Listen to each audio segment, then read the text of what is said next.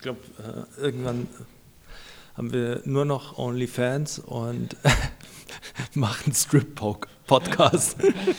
Time will tell. Äh, Sowieso Webcam-Girls. So. wann, immer wir eine wann immer wir eine Frage nicht beantworten können, äh, müssen wir ein Kleidungsstück ausziehen. das ist okay für mich. Lieber nackt als schlau. Richtig. Security Advice. Natürlich ist es so, wie immer im Training, jede Methode hat ihre Vor- und Nachteile. Diese können nicht in ihrer Gänze im Podcast behandelt werden. Für mehr Details und Austausch dazu slidet nicht in unsere DMs, sondern postet in die Kommentare, so haben wir alle etwas davon. Und jetzt weiter im Programm. Ähm, wir sind wieder hier zusammen an diesem wunderschönen grauen Tisch und freuen uns über das nächste Thema zu sprechen. Ja. Da geht der nächste Kuli den Bach runter. Ja. Repeated Sprint Ability, mit anderen Worten, äh, wie schaffe ich es, meine Sprintgeschwindigkeit oder meine Sprintfähigkeit aufrechtzuerhalten im Verlaufe eines Spiels. Und das ist das Thema für heute. So schaut's aus. Deutschlands geballte Kompetenz. Wahnsinn. Den kann man reden. Sebastian und Rob. Es geht hier um Wachstum. Zwei Sportler. Für Sportler. Neben ihrer Kondition hat sich auch ihre Geschicklichkeit verbessert. Enorm in Form. Das hört sich gut an. Weil im Spielsportarten ist es ja nicht wichtig, einmal maximal schnell zu sein. Natürlich kann das der entscheidende Moment sein, aber man hat ja mehrere Sprints und es geht ja schon darum, dass man immer wieder äh, schnell ist und dementsprechend kommt ja oft die Argumentation, das ist der entscheidende Punkt, wie oft kann ich meine Geschwindigkeit wiederholen und äh, nicht, äh, wie schnell bin ich maximal. Richtig. Wenn wir jetzt diese Fragestellung erörtern möchten, dann haben wir zwei Gedankenstränge, Ja. die man verfolgen kann. Willst du dich, mich und unsere aufmerksamen Zuhörer da einmal drüber aufklären? Ja, also man kann äh, zwei Denkansätze nachverfolgen. Einmal den Denkansatz, der relativ äh, offensichtlich ist. Wie schaffe ich es, weniger zu ermüden? Denn im Prinzip ist die Fragestellung ja, wie schaffe ich es, äh, meine Sprintleistung aufrechtzuerhalten? Und das äh, beinhaltet natürlich die Ermüdung. Der zweite Denkansatz, den man aber auch äh, anstellen kann, ist, wie mache ich den schnellsten Sprint leichter? Und das verfolgt natürlich die Intention, dass man die maximale Geschwindigkeit steigert. Der erste Ansatz ist das, was man einen Ausdaueransatz nennen könnte, weil man natürlich den im Fokus steht die Erholung zwischen den Sprints, also die Ermüdung verringern und die Erholung verbessern. Und dafür sind, äh, du bist ja unser Stoffwechselexperte, äh, verschiedene äh, Dinge wichtig. Ja, ähm, wie wir in anderen Folgen bereits erwähnt haben, geht es in der Pausenzeit natürlich immer darum, die Energiebereitstellungspfade wieder zu regenerieren. Jetzt kann ich bei einem Sprinttraining natürlich meine Pausenlängen so gestalten, wie ich das möchte und die auch gerne möglichst lange halten. Im Spiel sieht es aber anders aus.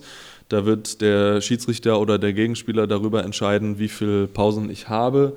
Und die muss ich natürlich in der kurzen Zeit möglichst effizient nutzen können, um eben meine Stoffwechselpfade, vor allem Kreatinphosphat, ähm, Pfad für die schnellen und die hochintensiven Leistungen wieder zu regenerieren. Und dieser, also gerade das Kreatinphosphat wird halt in der Pause beziehungsweise ähm, während den wenig intensiven Belastungen regeneriert, also dann, wenn ich gehe oder langsam laufe, jogge zum Beispiel. Ähm, und in einer, also wenn ich eine aktive Regeneration mache, also eine Regeneration in, mit der Bewegung, ähm, wird es wohl möglichst sogar ein bisschen schneller regenerieren, das Kreatinphosphat. Ähm, Und da haben wir zwei große Stoffwechselwege, und zwar den aeroben Stoffwechselweg und den anaeroben Stoffwechselweg. Und die wollen wir eben beide ähm, im besten Falle verbessern, um diese Regeneration zwischen den Sprints ähm, effizienter zu gestalten und dann auch im Verlaufe des Spiels weniger zu ermüden. Also äh, schaffen wir eine aerobe Basis und eine anaerob glykolytische Kapazität Genau. quasi, um das zu verbessern. Genau. Der zweite Ansatz ist natürlich das, was man als äh, Speed-Ansatz bezeichnen könnte. Es geht darum, den Top-Speed zu steigern, denn wenn ich jetzt, äh, sagen wir mal, fünf Sekunden auf äh, 40 Meter laufe, dann stellt es meine maximale Geschwindigkeit dar oder meine maximale äh, meine Bestleistung, meine maximale Leistungsfähigkeit über diese Distanz dar. Wenn ich es schaffe, schneller zu werden äh, und zum Beispiel in vier Sekunden äh, die 40 Meter laufen könnte, dann würden die fünf Meter, äh, die fünf Sekunden natürlich weniger intensiv werden. Das bedeutet, ähm, es ist leichter, sich das ein bisschen zu veranschaulichen mit äh, Krafttraining. Wenn ich 100 Kilo im Bankdrücken äh, als Maximum habe, dann äh, ist das meine maximale Kapazität. Wenn ich 120 Kilo ähm, für eine Wiederholung drücken kann, dann kann ich automatisch 100 Kilo für mehrere Wiederholungen drücken. Das bedeutet, sie taxiert mich nicht mehr so. Und genau so wäre der Ansatz. Je schneller ich werde, desto leichter wird diese Geschwindigkeit auch aufrechtzuerhalten. Ja, und hier vielleicht auch nochmal zu dem Verständnis der objektiven Intensität, beziehungsweise die Intensität, die für ähm, verschiedene Trainingsmethoden immer anders definiert wird. Beim Krafttraining, du hast es gesagt, ist es die Last auf der Stange. Ähm, beim Sprint ist es vor allem die Geschwindigkeit und so kann man da eigentlich einen sehr, sehr guten Vergleich draus ziehen.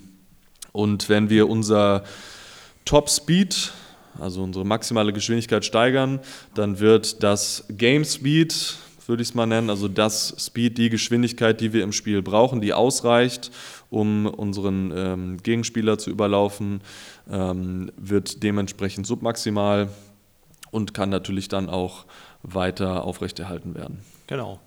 Man sieht eben, wie der, die Herangehensweise an eine Problem, äh, Problemstellung im Training diktiert, welche Mittel man als optimal sieht oder wie man die Lösung angeht. Ähm, und jetzt kann man sagen, dass im Fußball zum Beispiel die Halbzeiten äh, oder die Ende der, das Ende der Halbzeiten entscheidende Phasen sind, weil hier entscheidende Tore vermehrt fallen.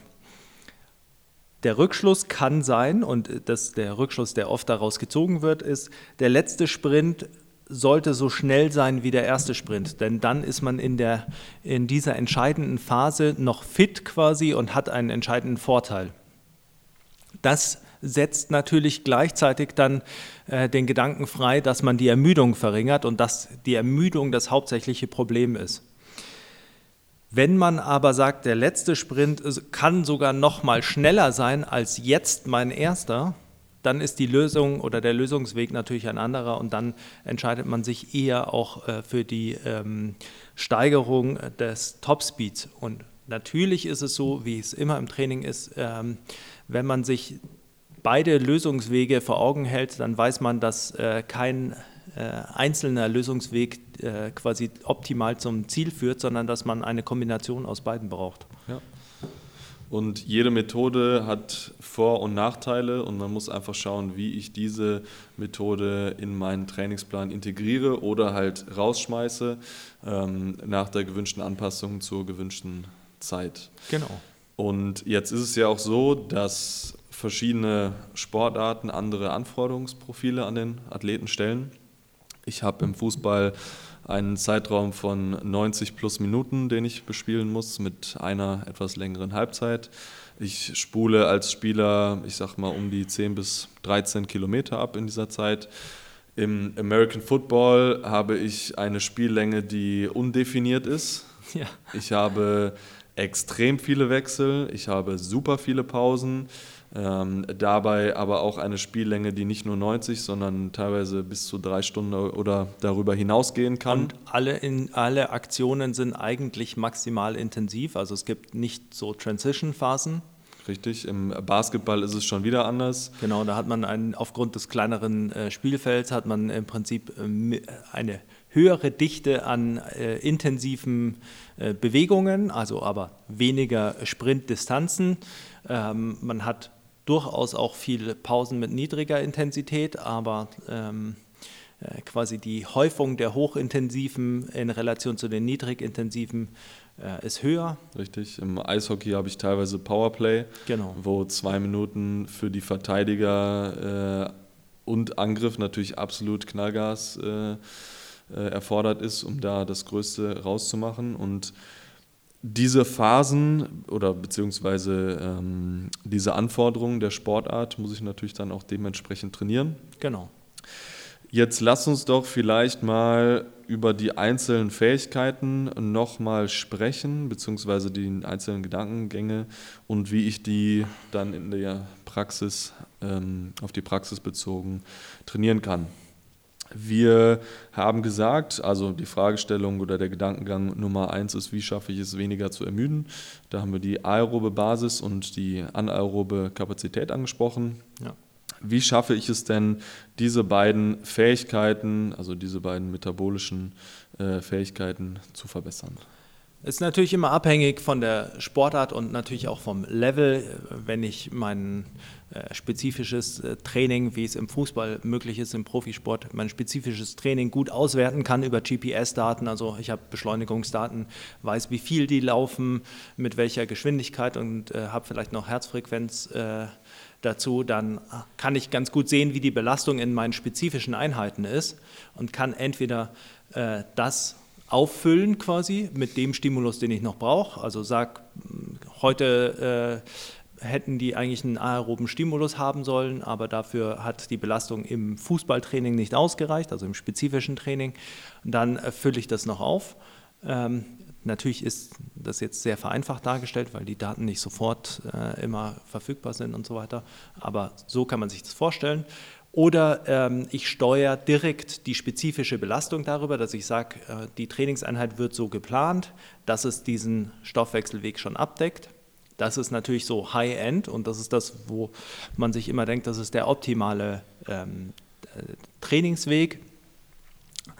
Gleichzeitig ist es natürlich so, dass in Realität und in den ähm, meisten, quasi auf den meisten Niveaus, auf denen man äh, trainiert, es vielmehr so ist, dass man einfach planen sollte, dass man Einheiten hat, die, bei denen man sich klar ist, welche Anpassungen die kreieren. Das bedeutet, ich mache halt nicht einfach eine, äh, eine Spieleinheit oder ich mache jetzt im Basketball nicht einfach eine Einheit, wo ich mir denke, oh, heute äh, machen wir Ausdauer und äh, dann äh, mache ich nur irgendwie ähm, Fastbreak Drills und so Kontinuumläufe, bei denen die Leute halt viel hin und her laufen und es natürlich anstrengend finden, aber ich weiß nicht, welchen Stoffwechselweg ich trainiert habe oder was, ähm, sondern man sollte halt genau wissen, ähm, welche Anpassungen man auslöst. Ja. Dementsprechend kann man dann Sachen auswählen wie äh, zusätzlich wie Temporuns. Temporuns schaffen, also wir kommen immer wieder darauf zurück, aber es sind Intervalle, äh, die schaffen natürlich genau diese äh, Schnittstelle aerobe Basis und äh, anaerobe Kapazität äh, entwickeln die. Gleichzeitig arbeite ich an meinem Topspeed mit ausgewiesenen quasi äh, Elementen für Geschwindigkeitserhöhung ähm, und steigere so meinen Topspeed. Ähm, ich glaube, das größte Problem oder der größte Fehler ist eben dann, sich ein, eine Messung anzuschauen wie ein Repeated Sprint Ability Test und dann diesen Test als Trainingsmaßnahme zu nehmen, damit man Repeated Sprint Ability verbessert, weil dann verbessert man den Test, aber nicht das, was der Test eigentlich abbilden sollte. Ja, es ist ja leider äh, relativ häufig der Fall. Deshalb kann man da auch die, also ich finde, Top Speed ist immer eine, ein sehr, sehr guter Marker, den man nehmen kann. Ähm, und anhand der Beobachtungs, der Beobachtung des Spiels und dem Auslesen der Daten ähm, lernt man natürlich auch sehr, sehr viel darüber, ob der Trainingsreiz erfolgreich ist oder nicht. Ähm, du hast gerade Laufmechanik angesprochen. Wenn ich ökonomischer laufe, dann kostet mich dieses Laufen ja auch wesentlich weniger Energie. Also ist das auch nochmal ein Punkt, den man verbessern kann. Wenn ich meine Technik und Laufökonomie verbessere, ja. dann werden mich die Sprints, die Belastungen weniger Energie kosten. Ja. Und dementsprechend kann ich natürlich das Auferhalten der Leistung auch hinauszögern. Ja, also es gibt äh, da vielleicht zwei praktische Beispiele, die ähm, ich sehr einleuchtend finde. Und das eine ist, ähm, Dan Baker hat das mal beschrieben bei Rugby-Spielern, bei denen er gesagt hat, je länger die Leute in dem Programm sind, äh, in dem er als äh, Strength and Conditioning Coach tätig war, also er hat eine Rugby-Mannschaft trainiert, desto weniger Zeit hat er auf die Entwicklung von aerober Basis ähm, verwendet und desto mehr Zeit auf Entwicklung von Topspeed, weil die werden älter. Das bedeutet, sie haben schon einen längeren Zeitraum äh, eine aerobe Basis aufrecht erhalten oder aufgebaut. Das bedeutet, die äh, ist schon gut. Gleichzeitig wird aber die äh, mit zunehmendem Alter es natürlich schwieriger, äh, die Schnelligkeit aufrechtzuerhalten, einfach nur und gar nicht mal zu entwickeln. Also das ist so eine langfristige Sicht, die man vielleicht ähm, da auch in, äh, im Hinterkopf haben sollte. Also man sollte einfach möglichst durchgehend die Ausdauerfähigkeiten trainieren, um die zu entwickeln, weil das natürlich auch auf einem hohen Niveau langfristig zu sehen ist. Ähm, und das andere ist äh, Paula Radcliffe, Marathonläuferin, die äh, in den letzten, ich glaube, zehn oder zwölf Jahren ihrer äh, äh Marathonkarriere ihre Leistungsfähigkeit primär durch Ökonomisierung verbessert hat und dann aufrechterhalten hat auf einem Weltklasse-Niveau, ohne ihre Marker für die ähm, Ausdauer äh, zu verbessern. Also eigentlich etwas, was ähm, zeigt oder sehr schön darstellt, wie wichtig die Ökonomisierung auch ist und das effizientere Bewegen. Und ja. dafür ist dann auch wieder natürlich die äh, quasi Reinform der Bewegung zu lernen ähm, ein Schlüssel. Ja. Also auch für alle Marathonläufer, Triathleten und andere Ausdauersportarten. Es geht nicht immer nur um VO2 Max oder um, die, äh, um den Lactate Threshold, sondern auch extrem stark um die Ökonomie der Bewegung, wenn nicht sogar, also das ist, denke ich mal, ein maximal wichtiger Faktor. Ja, man sieht also ich, man sieht es ja auch jetzt an den äh, ganzen Carbon-Schuhen, die einkommen, die im Prinzip, was macht ein Carbon-Schuh? Er äh, ist ein externer Stiffness-Adjutant. Äh, das bedeutet, man sieht, wie man äh, nicht nur die Geschwindigkeit erhöht durch die Stiffness im Sprunggelenkskomplex, sondern auch natürlich äh, weniger Energie verbraucht pro Schritt. Ja dadurch, dass man ähm, über kinetische Energie, die gespeichert wird, arbeitet und natürlich auch über ökonomischere Kontraktionsweisen im äh, Sinne der isometrischen Kontraktion, die einfach weniger Energie verbraucht. Ja, und für diesen Fall oder aus diesem Grund braucht es für Sprinttraining und am besten auch für Maximalkrafttraining auch einen besonderen Schuh, ja. der möglichst hart ist und eine flache Sohle hat in den meisten Fällen. Und ähm, da schließt sich quasi wieder der Kreis. Ähm, ja, da schließt ja. sich der Kreis. Ja, man will viel Kraft übertragen. Man will, wieder, man will viel Kraft übertragen. Ähm, aerobe Basis hast du angesprochen, Temporuns, ähm, gerne auch Dauerläufe, Fahrtspiel. Das sind so Methoden, die man darauf verwenden kann. Anaerobe Kapazität das wäre ein Sprinttraining mit eingeschränkten Pausenzeiten, wo man ganz bewusst diese Pausenzeiten einschränkt. Hast du da ein spezifisches Protokoll, was man für einen Anfänger empfehlen kann vielleicht? Ist natürlich immer extrem abhängig von der Sportart. Ähm, aber ja, also äh, ist jetzt gefährlich, das äh, generell rauszugeben, weil es einfach abhängig ist von der Sportart und von der Leistungsfähigkeit. Aber man kann sich wahrscheinlich eher an das halten, was man als äh, Sprinttraining im, äh, in den meisten Spielsportarten kennt. Das ist eigentlich eher ein äh, äh spezifisch anaerobes Ausdauertraining. Also Suicide Runs im Basketball und 16er Läufe im Fußball beispielsweise. Zum Beispiel. Okay. Das ist ja schon mal ein gutes äh, Beispiel. Dann haben wir Top Speed Capacity, also Top Speed steigern, damit das Game Speed submaximal wird. Haben wir, glaube ich, schon sehr, sehr viel drüber gesprochen. Äh, lange Pausenzeiten, Sprints von 5 bis 50 Meter, denke ich, sind relevant für die meisten Teamsportarten, ähm, um das Ganze zu steigern und die Laufökonomie natürlich über Laufdrills, da schließt sich dann auch wieder der Kreis, über Sprinten selbst Ja. und über das richtige Schuhwerk. Genau. Dann sind wir beim Thema Res Repeated Sprint Ability eigentlich relativ gut durchgekommen. Machen wir einen Haken dahinter, ja. Machen wir einen Haken dahinter. Falls ihr zu diesem Thema Fragen habt, dann stellt sie uns bitte bei Instagram. Am besten über die Kommentare, ganz wichtig. Ähm, Fragen am besten immer in die Kommentare, weil dann können wir sie für alle beantworten und dann haben auch alle was davon und dann kann sich auch ein bisschen eine Diskussion entwickeln. Äh, ansonsten wird es immer schwierig, alle einzelnen äh, äh, Direct Messages zu beantworten. Genau, also weniger in die DMs sliden, sondern bitte in den Kommentarsektionen äh, Austoben. austoben. Schön.